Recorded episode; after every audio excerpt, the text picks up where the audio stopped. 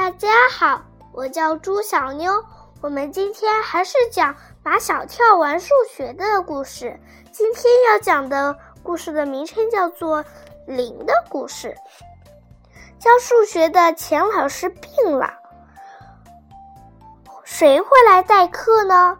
同学们都很好奇。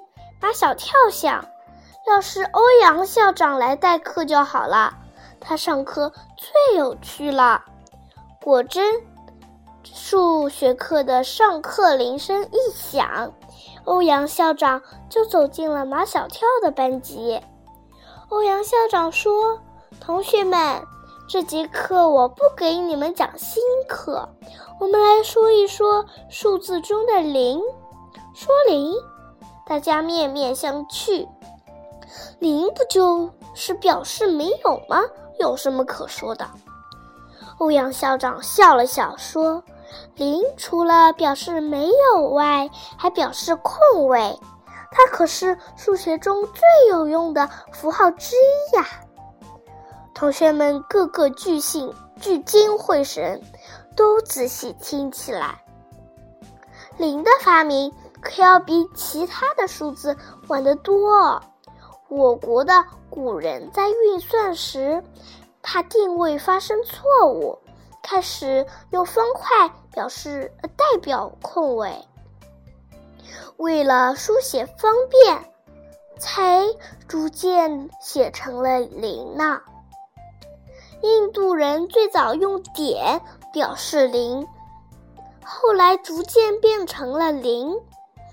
你们说，零除了表示没有和空位外，还可以表示什么呢？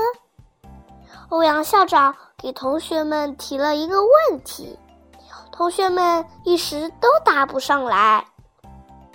零除了表示没有和空位外，还可以表示有。比如我们听到的天气预报里说的气温是零摄氏度，并没并表示没有温度，而是表示水结成冰的温度。